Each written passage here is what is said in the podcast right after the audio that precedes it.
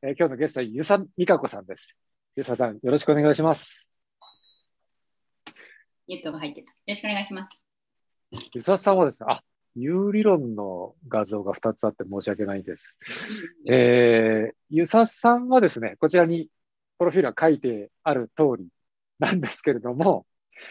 私がですね、ゆささんのいろいろ見させてもらって引っかかってるのが2つキーワードがありまして、1つが人間オタク。人間オタクだって言われてた。えー、人間オタクってことについてちょっと話してもらってもいいですか？ヨタク？人間オタク。えーっと、もともと人間にあんま興味がないんですよね、本当は。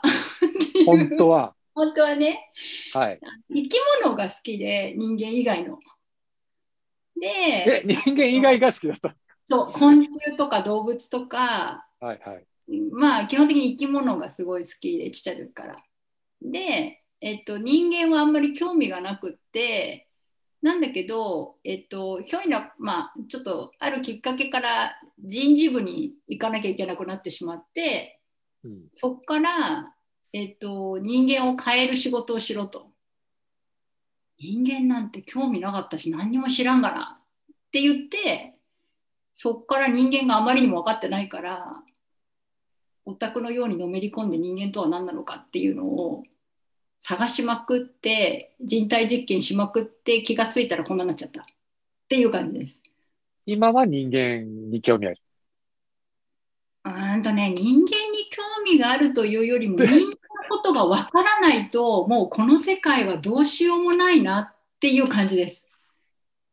なんか使命感に似た感じですか？うん、やっぱ環境問題とか貧困とか教育の問題とかなんかどうして社会はこんな風になっちゃうのかなっていうことを考えていくと結局人間がどう機能しているのかとか人間がどういう世界観を持ってどう動いてるからこういう社会が形成されてしまうのかっていうことになるほど。やっぱりたどり着いちゃうんですよね。いやすごい私現実主義者なので役に立たないことに全然興味がないんですよ。で役に立たないことに全然あまりにも興味がなくてじゃあ何が役に立つっていうか何が本当に変化を生み出しうるのっていうことを探しまくってったら人間の内側に行っちゃったっていうなる話ほで。ど。もともと人間にもあんまり興味ないし心理学とかも全然別に全く興味もなかったし今でこそなんか感情がとかね有理論がとかって言われてるけどあんまり自分でやりたいとか思ったことは全然ないんですよなるほどね。だからオタクになっちゃったっていうしょうがないなっていうしょうがまあ、しょうがなく、まあ、ややるしかなくてっていうふうに追い込まれた感じですよね。なんかでも、その方が説得力を感じますね。逆にね。うん、だからよく人間の内面に興味があってとか心の勉強がしたくてっていう人たちもたくさんいらっしゃると思うんですけど全然その系統ではございません。てか学問とか 学問とかもあんまり好きじゃないしあ、そうなんですか。そうあのなんていうの役に立たない勉強が一番嫌いなんですよね。つまり役に立たないから現実は何が変えるの？だけに興味がある。うん、だっあて現実現実は何を変えれるのって考えたときに人間の内面だということで、ただそこそこはちゃったって探してったら人間の内側にしかなかったっていうなんですよ。け結果論なんですよだからね。なるほど、なるほど。うん。それがもうちょっと外側のものだったらもっと世の中的には楽だったのになって思うんですけど内側の世界ってやっぱりすごく分かられないから。だけどまあしょうがないよねそこに本丸があるみたいなんだもんっていう、まあ、そんな感じですよね。面白いです。はい。いいですね。すでに面白い。うん。えっと、たけちゃんとは、なんか、ファミリーのような関係だというふうにうん、紺の色がえ一緒聞いたんですけども。紺の色一緒ですよね。あの、一応シリーズですよね。はい。このメンタルモデル。ユサさんのが、えっと、第1弾で、早く出たねはいはい。そう。で、僕のが第2弾なんですよね。うんうん。そう。で、えーまあ、天芸四郎さんがこれをけしかけたわけですけれども、はい。はいはいはい。やっぱり彼的にはこの人間の内面っていうところをめちゃくちゃ掘ったこのメンタルモデルと、僕は内面に全然アプローチしないんですよね。うん。あの、他人が、他人の内面変えられないって思ったもんで、環境をどう作るかっていうところで、環境を整えると、そういうふうに人間は振る舞う。まあ、アフォーダンスみたいな感じで。だから、いい環境を作ると、いい人間が生まれやすくなるっていうところから組織論を作ってたのがじ自然経営なんで、なんか、真逆から行ってでもたどり着いたとこ一緒みたいな感覚はあって、まあ、た全然たどり着いてないんですけどね、まだまだ。まあでも、だから目指すものは同じっていう感じがします。そうそうそうそう。すごいシンパシーを感じるので、なんか勝手にお姉ちゃんだと思ってます、僕は。ありがとうございます。テンゲチルドレンの。はい、天下チルドレン天下チルドレね。天下さん被害者の会だよねとかっていう込まれたものの会巻きこ巻き込まれ事故みたいな感じ巻き込まれ事件ですよ。はい。えー、で、今日は、ぬいさんこと乾さんがですね、えー、進行役をしていただくんですけれども、えー、あれですよね、もともと、まあ、今日みーちゃんとお呼びしますけど、みーちゃんの NVC の講座をそうですね受け。たとこから接点があったということで。はい。僕はもともとあの、なんか1年ぐらい前ですかね、あの、NVC のジャパンフェスティバルみたいなところで初めてゆささんの NVC の初級講座みたいなのを聞かせてもらったんですよね。うんうん。で、それがこう、今まであの、お話聞いた中の、その、NVC の説明の何よりも分かりやすくて、あの、なんかさ、いや、先ほどの、ね、その役に立つじゃないですけど、あ、こう、なんか心の世界だからぼやっとした感じの話が多いような印象だったんですけど、めっちゃ論理的にこう説明してくださって、今の話みたいにね。そうそうそう、あの、なんか分かるっていう感じがしたんですよね。で、それからこう、ハマって講座だいぶ受けさせていただいてるんですけど、その、まあ、講座の中でですね、こう、いろんな方と話をしていく間に、まあ、伊佐さんがこう、バッサバッサ切っていかれる感じがして、なんかもう、あの、みんなこう、ぐーってなっていく様子が、なんか、横で見てるとめちゃくちゃ面白いんですけど、あの、自分やられたらめっちゃ怖いと思いながら、そうだよね。ぬいさんはまだなんですか？そうなんです。あの、僕はだから、ちょっと、あの、そっと、サそっとそっと見て、そっと。こう、覗かせてもらってる感じなんですけど。面白い面白い。で、今日は、あの、ぜひ、あの、僕はその武井さんと遊佐さんの、そういったやりとりをぜひとも見てみたいと思ってですね。で、遊佐さんにぜひ、ちょっと今日来てくださいとお願いして、この場をいただいてるって感じですよね。なんで、めちゃくちゃ楽しみにしてまして、ちょっと興奮しすぎて、さっき鼻血が出たんですよね。なんかね、大人になってあれ突っ込んでる人なかなかいないですね。びっくりしました。はい。はいじゃあ、スライド引き継ぎます？さん。あ、えっと、こっちで出しましょうか。そうですねはい。あの、そうですね。えっと、今日、まあ、痛みっていうのがテーマなので、えっと、はい吉田さんが、こう、感じられる痛みとはみたいなところ？うん。から、こう、ちょっとその先ほど、あ、あのあの、お話にあった、メンタルモデルって何なのかっていうことも踏まえて、はいえっと、お話聞かせていただけたらなと思うんですけれども。いいです、ですよ。はい。えっと、メンタルモデルって、まあ、心理学用語で、まあ、もともとその人が内側に持ってる観念とか思い込みとか、まあ、ビリーフとかって言われてるようなものなんですけどもともとは。えっと、メンタルモデルって私がこう呼んでやっているのは何かっていうともともとはですねその、まあ、私人事の仕事がずっと長くってで人事の仕事って日がな一日あの相談に来る人たちの対応をしているみたいな感じになるわけですよ。あ で実話的なものは、まあ、マネージャーとかでちょっと上の方になってくるとあんま何もやることなくてもうとにかく私のスケジュールは常にこうパブリックに開かれていてこう社員の面談がずっと入ってるみたいなこう感じになるんですよね会社の中で。で、それをずっと聞いていくと、大体まあ部下の問題、上司とのまあ関係性の問題、チームの問題、まあ家族の問題、子供の問題みたいな、まあ従業員が要は抱えているものをまあ聞くわけなんですけど、うんと、やっぱこうどんなに人間ってこうそれを良くしようと努力しても、まあ、どうにもならないみたいなこう現実が悩みっていうものになるじゃないですか。まあ、要は持続している問題、課題解決できない問題みたいなもので、まあ、みんな悩んで、まあ、その挙句やってくるっていう感じなんですけど、要はそのやれることを外側で要は行動とかハウツーのレベルをいろいろ変えてみる。例えば部下がパフォーマンス出なかったら飲みに連れてってみる。アサイメント変えてみる。ね、あのコミュニケーション変えてみる。聞き方変えてみる。いろいろ努力するんだけど、まあ、でも一向に何もパフォーマンスは変わりませんみたいなことって結構起こるんですよね。で、その to do が封じられた時に何にもなすすべがないなっていうことに気づくわけじゃないですか、その悩みを聞いてると。で、ガス抜きはできできるんですよね、聞いてあげられると。る大変だねと。ね、あのこういうことやってるし、それはそうだよねってこう、うんうんって聞くところまではできるんですけど、うん、これが毎日5時間とか6時間とかってなってくると、もうなんかもうヘロヘロになっちゃうっていうか、あもう聞いてるのもこれちょっともう大変で私もともとメンタルモデル的に私の痛みはね無力だっていうのがすごい痛みなんですよ多分自分の内側で。だからその何ていうのかな人が本当に苦しんでたりとか悩んでたりとかっていうところに対して自分がただガス抜きで聞いてるだけっていうのは私ちょっともう苦行なんですよね。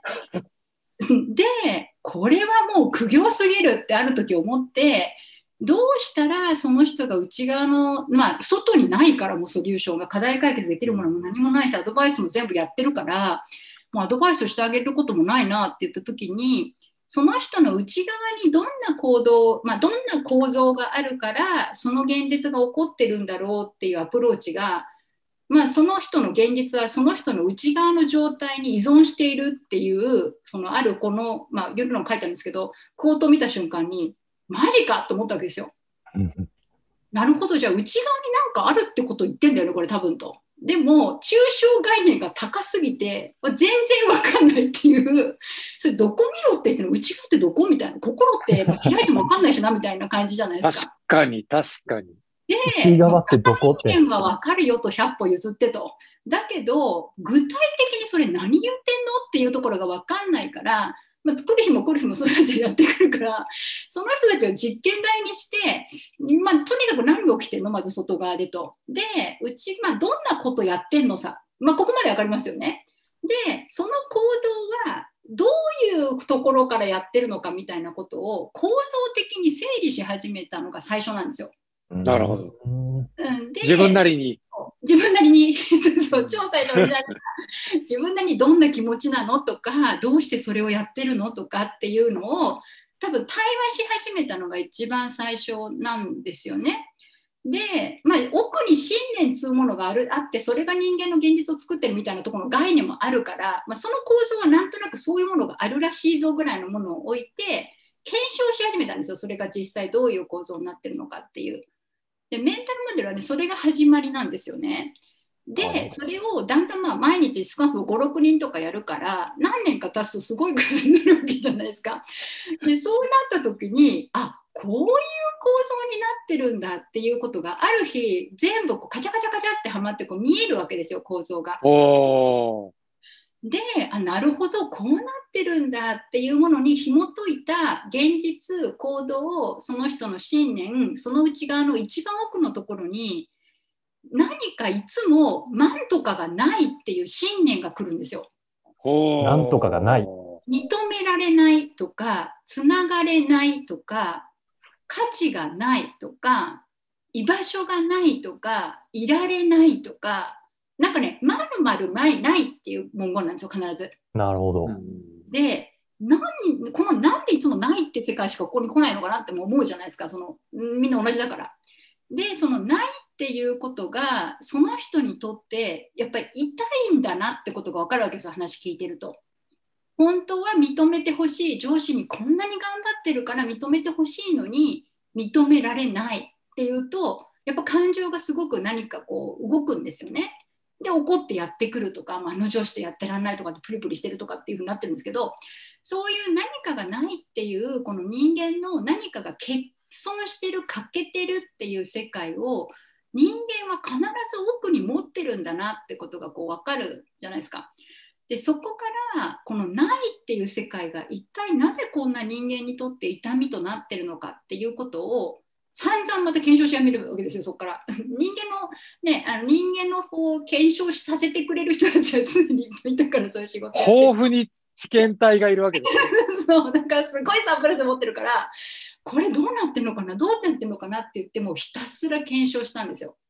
え、でも、そのないっていうものを持ってない人はないんですか、いないいないんですよ、これが。少なくとも、その悩みって言って持ってくるものの奥には、必ずその何かがないんだっていう痛みに必ずたどり着くんですよ、やっていくと。そうか、悩みがあるからやってくるわけですからね。そうそう。で、ハッピーの人たちは別に来ないから。はいはいはい。うん。なので、何かしらの内側で何かこう、もやもやしてるとか、何か思った通りに現実がいかないっていう人たちだけがまあ来るので、サンプルの質は高いわけです。そういうとこっちから検証したいからね。で、その奥にいるパ行くパターンっていうのが、なんでこんなに構造的にみんな同じパターンなんだろうってやっぱり思い始めるじゃないですか、だんだん。うんで、その構造が見えちゃうと、今度そのパターンを当てはめて検証でき始めちゃいますよね。それを永遠にやっただけなんですよ、本当にメンタルモデルって。永遠に。それが、だから100人、何百人なり、今度1000人とかになってた時に、あ、類型があるっていうことに5年ぐらい前にはたと気づいたわけですよ。それが今メンタルモデル類型って言われてる愛なし、勝ちなし、一人ぼっち欠損っていう4つなんですけど、なんかこの人とこの人のない似てるなみたいなこうカテゴリーがあるんですよね、その中でだんだん見えてきたのは。でそのカテゴリー別にじゃあどういう構造で現実が生まれてんだろうっていうのを見ていくと共通のポイントがやっぱあるんですよ共通項みたいなものが。そっからまたそれをだんだん検証し始めるっていう ずっと検証してきただけっていうだけっていう。なんで何の理論にものっとってないですよっていつも言うのはとにかく人間の内側がどうなってるかっていうことをひたすら何人も何人もの検証してできたのがメンタルモデルなので別に心理学の何のセオリーでもないし誰かさんが研究したわけでもないしただただ人間のその現実はどういう構造になってるのかっていうことを見ようとしただけなんですよね。でもすごい面白かったのが気づくとですね現実が変わるんですよこれが。どどっちがですか、自分が？うん、うん、その人の。その人が気づくと。その人が自分であこういう風になってんだと見るじゃないですかそのあこんなとこことを自分はまず持ってるんだって言ってそれまで知らなかった何かしらの自分の潜在意識って今言われてるものの中にある、まあ、思い込みを発見するんですよねそのプロセスで。でそれがあだからこういうふうに俺振る舞うんだだからこうなんていうのかな部下にこういうふうに助けてるって口では言ってたけど本当は俺の評価が下がるの嫌だから重要な仕事は俺任してないんだよねみたいなこと言い始めるわけですよ。だったらそうなるよねっていうのを自分でこう勝手に内側のその何ていうのかな自分で気づいたところから見てった時にそこにすごい気づきが起こるんだなっていうのがこうそれ分かるわけですよそれ一緒にやっていくと。で気づくとなぜか現実が変わっていくんですよね。なるほど。で、これ、私ほら、その、あの、超現実主義者だから、変わるの大好きじゃないですか。その変わらないことに意味ねえって思ってる人だから、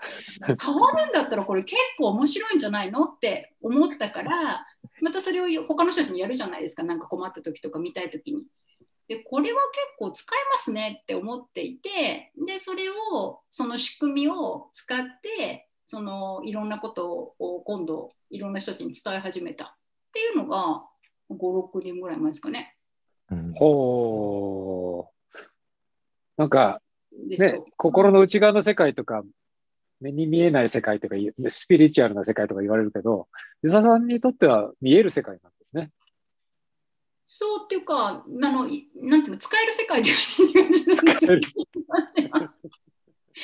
別に目に見えないものをスピリチュアル的に素晴らしいものがあるからとかっていう感覚ではなくて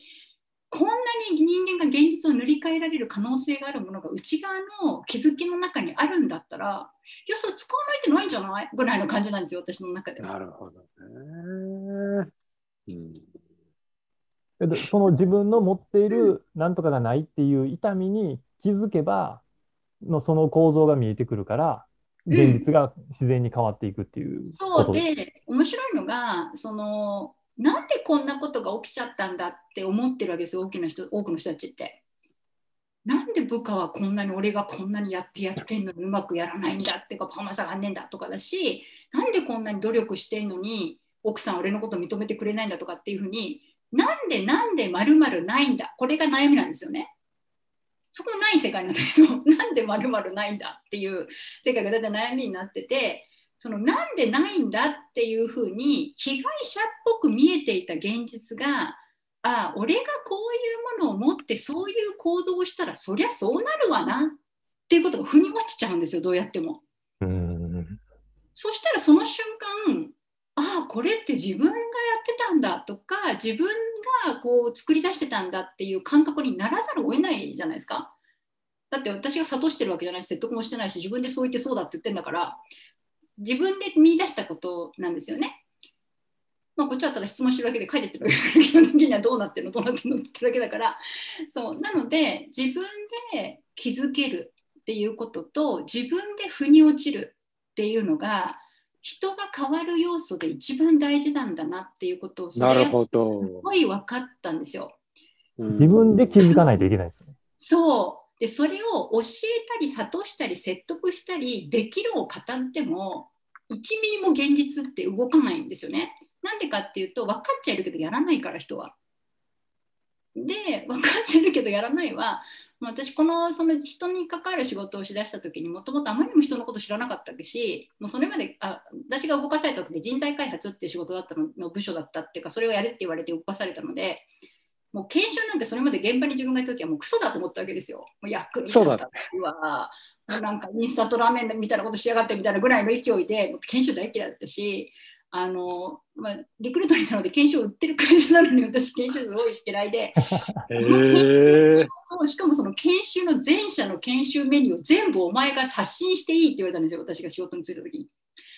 でこれまずいと。もう研修毛嫌いしてたから研修何も分かっとないしって。もともとその役に立たないってもう全然もう一周してたから何も分かってないって思ったのでもう受けまくったんですよ。ありとある研修を。研修って何なのか知らなすぎると思って。でその研修ってほとんど落としどころが決まっている何を学ばせるかも決まっている資料は常にもうすでにあって答えもあってっていう中で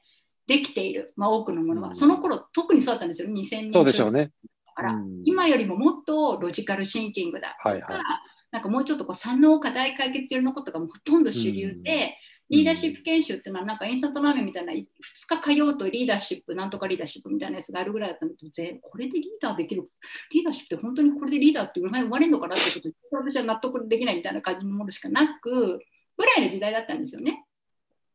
だからそうかと研修で人は変わらないのは自分で気づかないからなんだなって思ったの。なるほど。ここからその気づきっていうものがもし人間の変化の中で最も大事なものなんだとしたらそれはじゃあどうやったら起きるのっていう話になるわけですよ。で今度それを書き始めるみたいな感じで だからこう疑問が出てはそれを探求してきただけっていう感じですよね。じゃあ、それをもとにリクルートの研修も変えていったんですか？しました。そう。で、そこで、さっき武さんと話してた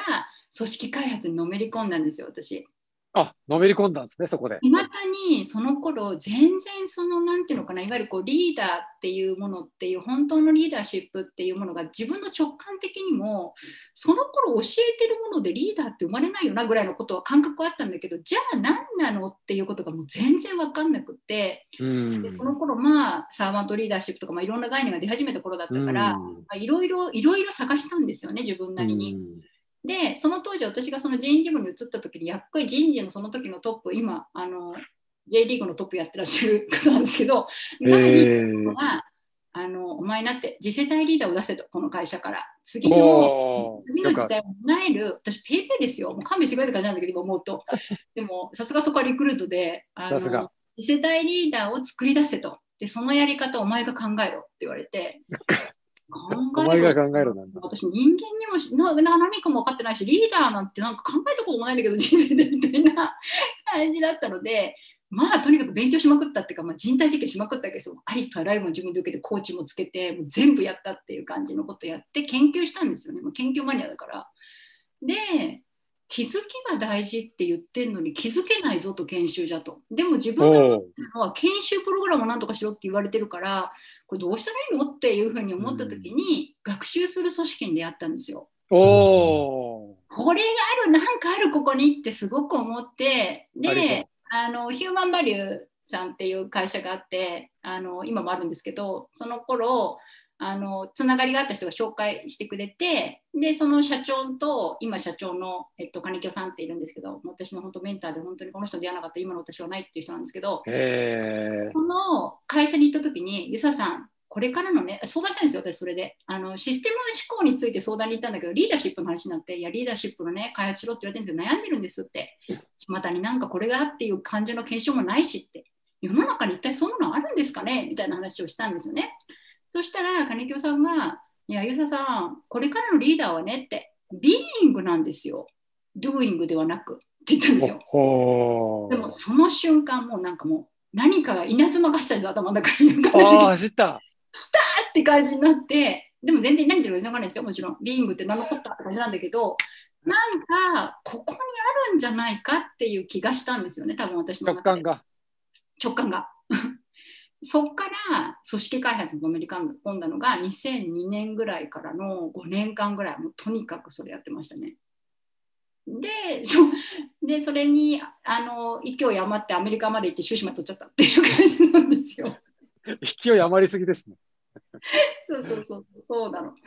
うん。なので最初はだから学習する組織をものすごいのめり込んでやって学んで、まあ、その頃に多分今のティールのさ最初の概念とかが出始めていて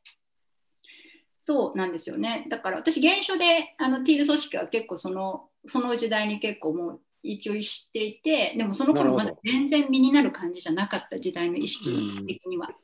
時代の意識がね。うん、まだ全然追いついてない状態だったので、まあ、うん。学習する組織もその頃やってるのは、日産の、えっと、研究開発部門うん。と外資ぐらいしかなくって、うん。それをリクルートで実験させてもらったのが一番最初ですね。うん。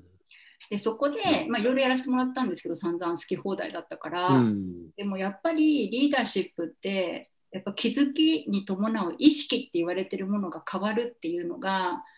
あ、もう決定的だと思ったんですよね、そのいろんな実験を通して。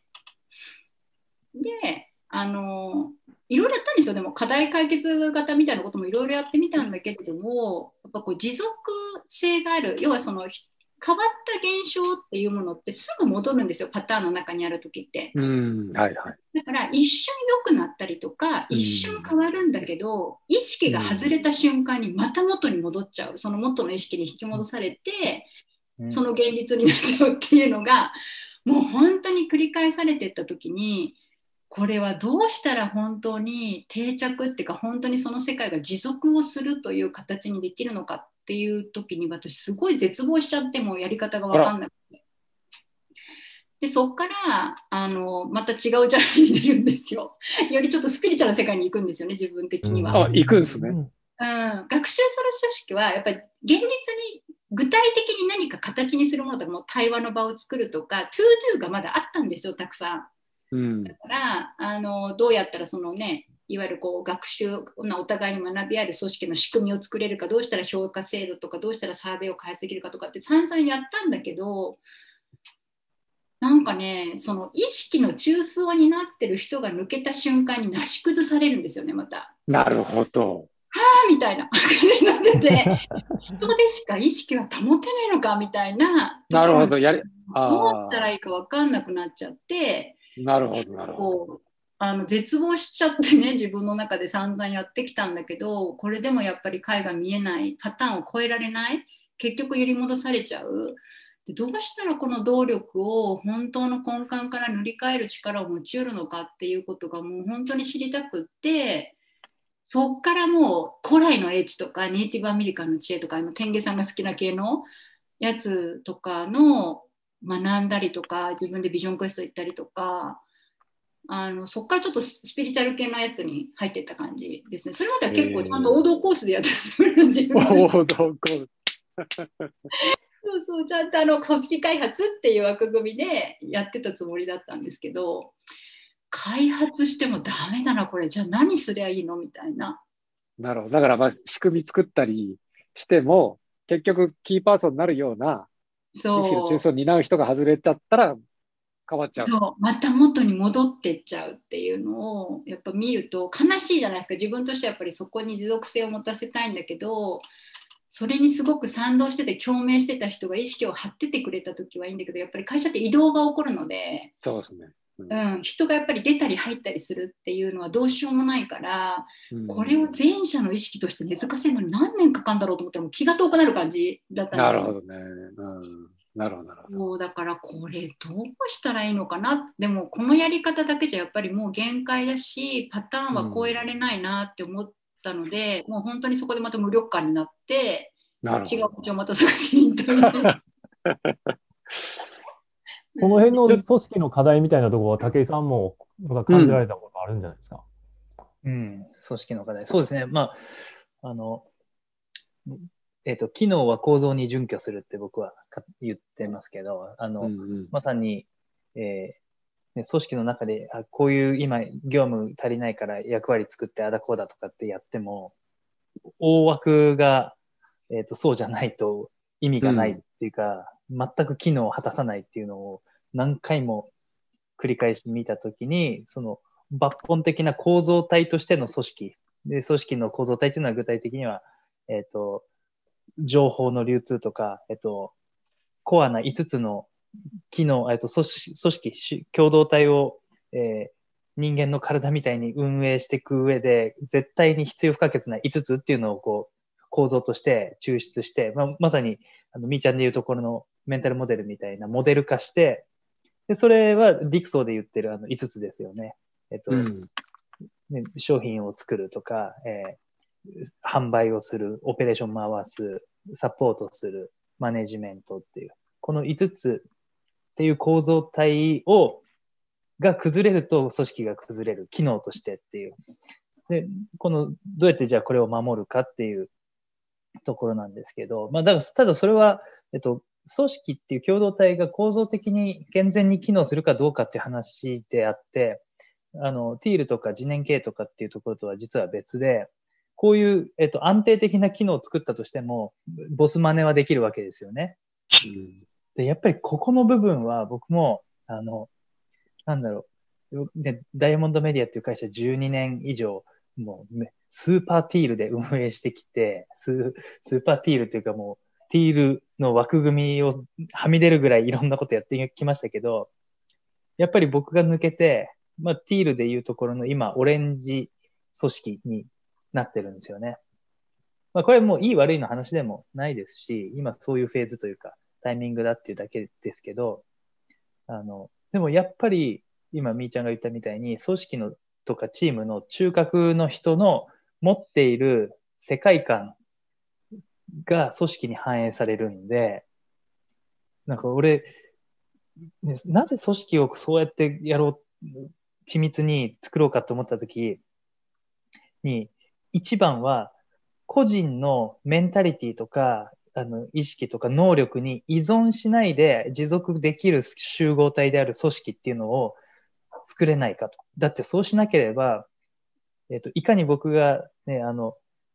なん、いい人で、ね、素晴らしい男で、世の中のためにって思ってたとしても、どこかで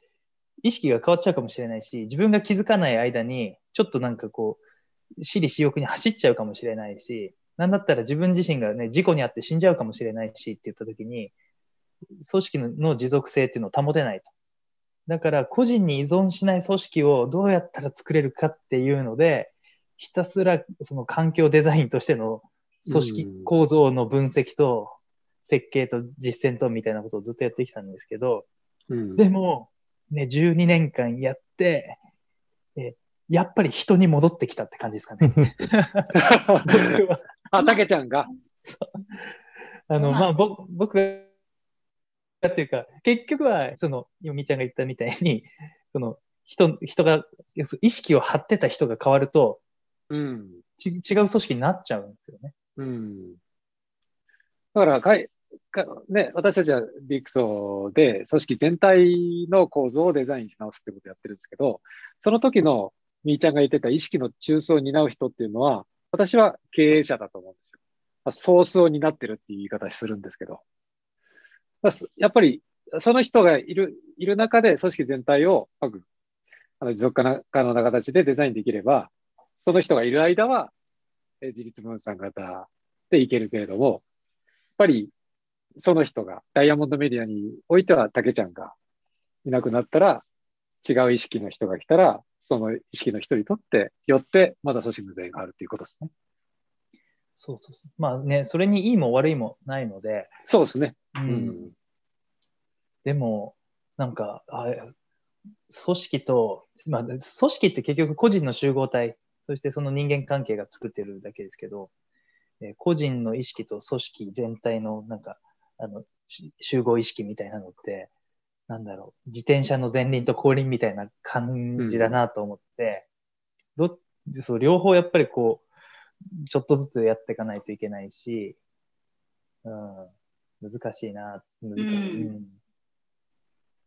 そう、そのみーちゃんはそこで、こう、組織のその人の問題にぶち当たって、そのスピリチュアルの方向に行かれたっていうのは、うん。もっとその個人のその気持ちの部分を、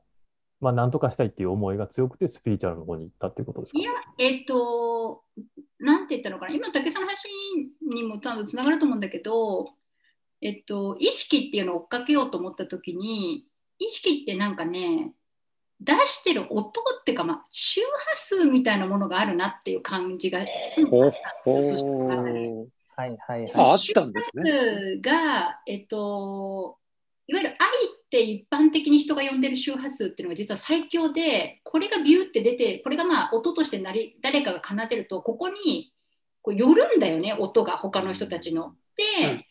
そこになんかやっぱりこう、音がなんていうの、組み合わさってこう、音楽ができるみたいな感じになってるのが組織だっていう感覚があるんだけど、うんこの音を出す人がやっぱここってやっぱり自然発生的には起こんなくて人間の内側に宿ってるんですよその意識ってどうやっても。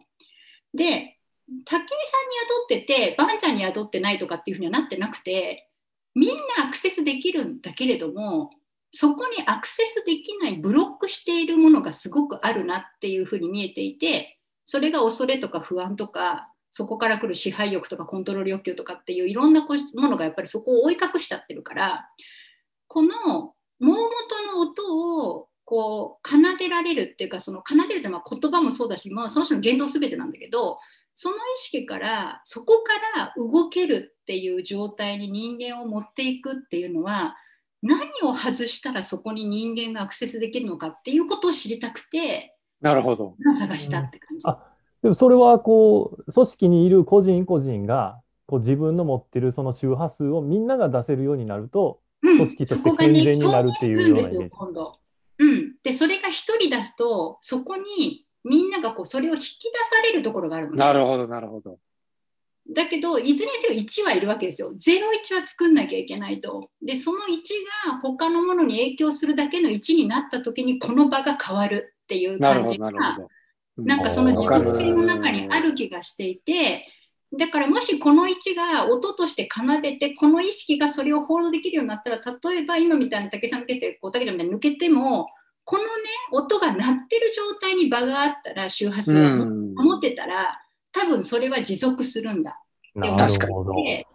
これをどうしたらこう人間の内側でその純度に持っていけるのか今のいろんなブロックしているものっていうのは何がなるほど邪魔なのか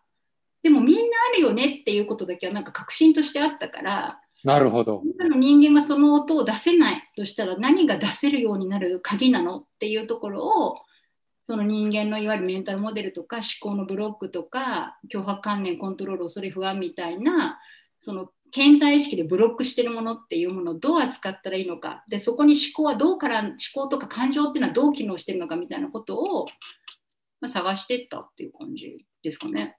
リクルートの時はそこまでは。いけなかった全然そんな意識のいけなか自分がなかったから。うんだからまあここ5、6年ぐらい、6、7年ぐらいかな。うん、もうちょっと経つか、10年弱ぐらいになるかな？ぐらい、結構それを追っかけようと思って、うん、でそれにやっぱ自分がそれにどう行き着けるかっていうところやらないともうどうしようもないと思ったから、うん。もう自己探求をし、まあ、するしかないよねって人体実験するしかすない。るしかない。あ自分を自自分で自分分でして。そう。今まで人でやってたけど。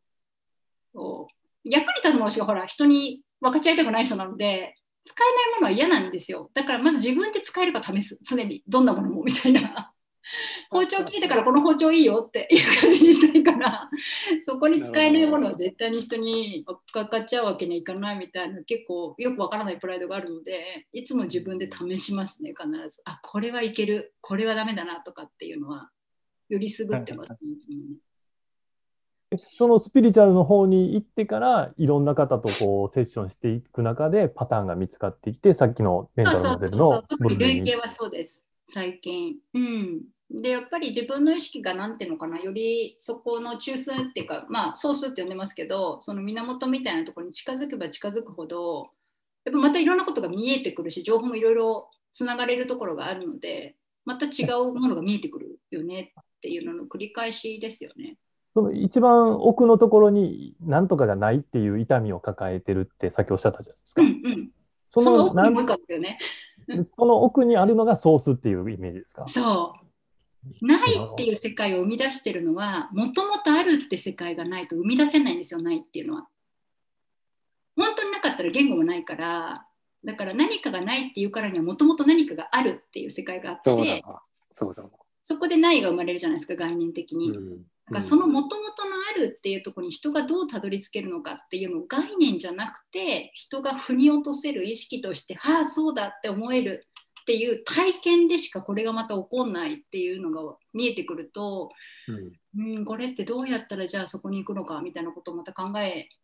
るからまあそういうやつの繰り返しで自分でああでもないこうでもないっていつも試してるしいつも探してますね。うんあ、今でも。探してる。未 だにずっうとあの僕、講座受けさせていただいてて、で、はいみーちゃんがいろんな方と話をするじゃないですか。うん。で、まあ、こんなことを悩んでるとか、課題をこう話をしたときに、うんえっと、みーちゃんがポロッとこう一言、こんな思いないみたいなことを軽く聞くんですけど、うん。なんか普通にこう頭で考えてたら、そんな、こんなことないっていう言葉って出てこないのに、あの、みーちゃんの視点とか、まあ、経験からだから出せてる、こんなことないみたいな言葉を、まあ、出した瞬間に、あ、それあるみたいな、そうかもみたいになる人がすごく多いような気がして、うん。で、それは経験ですか？今までそのたくさん見てこられてるからなのか、なんか感じ取れるものなのかっていうのはどうなのかなと思ったんですけど。両方あると思うんですけど、うんとやっぱり人間の内側ってその痛みにまつわる内側の構造って明らかにパターンなんですよ。そんなに人間が思ってるほど複雑なものではないっていう実態があると思ってるから、ああその体験をしてるってことは多分こういう行動だろうなとかっていうのが、まあ、体験的に見えやすくなってるっていうのはあると思うのと、なるほど。あとは、えっと、人間って自覚してないんですけどその時その発言をしてる時って必ずその人の内側で見出したいものってやっぱあるんですよ。気づきたいものっていう。でそれは潜在意識でもちろん自覚してないんだけれどもでも質問をしてくるとか何か発言をするっていうことはやっぱり何かしら内側で気づきたがってるものがあるんですね。でそれがね数をこなしてるとだんだん感じ取れるようになるっていうのがあります。あこれが聞きたいんだよねっていうのがなんとなく感じ取れちゃうっていう。だからその本当は聞きたがってることを多分これが聞きたいんだよねっていうふうに言葉に変換して翻訳してるだけっていう感じなので自分がなんかそれを考えて言ってるっていう感じではあんまないですよね。翻訳機やってますっていう。なんか、その、みーちゃんのその一言で、その言われた人は、なんかめちゃくちゃ自分の奥の方にある深いところの、うんうん。そのさっきのソースみたいなところに、一瞬でいける、いってるような感じを受けるんですけど、なるほどね。なんか普通はこうコーチングとかでこう質問をだいぶ重ねていって何時間もかけてなんかやっとたどり着けるようなところのよううんなうんイメージがするんですけど、なんか、みみーちゃんにかかると一瞬みたいなイメージが めっちゃあるんですよね。まあ、だからはい頭と話さないからです、多分頭と会話しないから、なるほど。その人高レベのルじゃないですねあるものと、うん、やり取りしてるっていう感じですよね。ひだコーチングじゃないんですね。だからねあコーチングじゃないですね、多分。ううんんうん。ぜひ坂東さんと武井さんも、いや、ばでもちょっと見てみたい。坂東さん、面白い。自分に行くのにめっちゃ葛藤があるって言ってたじゃないですか。いや、ものすごいもう鉄のカーテンみたいな感じですよ。ちょっと前までは。うん、っていうイメージになりこますよね。の奥には何があるんでしょうかね。いや、私、本当この2年ぐらい自分と向き合うってことを恐る恐る始めまして、メンタルモデルで言うと、一人ぼっちが勝ちなし、一人ぼっちかな、みたいな感じなんです。うん。まあ、ちゃんとしてるもんね。ワンちゃん。ちゃんとそうです。高青年っぽいもんねあ。いやいや、わかんないんですよ、本当に。その人の外側のビーイングだと。わかんなくて、結構やっぱそれって、これまでの社会にやっぱ適合しようとして、こういう自分の方がやっぱり都合がいいっていうペルソナを作ってるので、うん。わかん作ってました。頭でやってもやっぱだから分かんないんですよ頭ってやっぱりすごくいろんな外側にある思考に影響を受けてるしまあある意味洗脳されてやってるので本当にその人の内側に何があるのかっていうのはその人の頭の中のことを聞いてもやっぱりよく分からないなっていうふうになるので、うん、だからコーチングの、まあ、コーチングもねすごく有効な優れた手法だと思うんですけどやっぱりこう頭で考えさせて何かを出してもらうことの限界ってやっぱすごくあると思っていてそれをどうやって超えていけるのかっていう感じのところをサクサクやっちゃう感じですかね。だから嫌いって言われちゃうんだけど、このね、右脳を使うとき、右脳を使うんですけど、基本的にこういうことやるときって、潜在意識だったりうん左脳回しちゃいけないんですね。いけないっていうか、へー左脳回回そうとやりにくくなるので、なるほど。問いって必ず左脳が回るんですよ。答えを探すから。確かに。だから、サクサクいく意味があって、サクサクいくと考えてる暇がないんですよね。なるほど、なるほど。うん、だからもう直感直感でうん、っていうのをちょっとやり方として実は使ってたりするので、まあ、それがすごい乱暴に聞こえたりとか、メンタルモデルのあのケースをね結構あそこで扱ってるケースだともうすごい乱暴なことやれてるみたいに見えると思うんですけどあれをねやっぱりやる意味があって言葉をなるほど使いね。すぎるとやっぱ左脳に持ってかれちゃうのでなるほど。もう省エネで短く簡潔にっていうのはすごいコツとして実はあったりするんですけど。それにしても可能が動かないですよ。そう、なかなかわかんないよねとは思って。バンちゃんのメンタルモデルは何なのか。ちょっともうちょっと知りたいんですけど、私、どうなのかっていうか、私のなんか、ワンちゃんが？はいは。ないものを持ってるか？あ、いいですよ、はい持ってるか？はいはいはい。お願いします。えー私たちはですねオンラインコミュニティをやっています参加は無料ですトークライブやイベントをやってますので、えーぜひご参加くださいまた手放す系アカデミアという経営者向けのえー学ぶためのコミュニティも用意をしています。またディクソーというですね経営を進化させるプログラム。これを作りましてテキストがあるんですけれどもテキストをご希望の方に郵送あるいはダウンロードでお届けしています。こちらも無料です。説明文にリンクがありますのでそちらからぜひご応募ください。動画をご覧いただきありがとうございました。私たちはですね新しい経営や新しい組織づくりや新しい働き方こういったことについてこれからも情報を発信をしていきます。よろしければチャンネル登録をよろしくお願いします。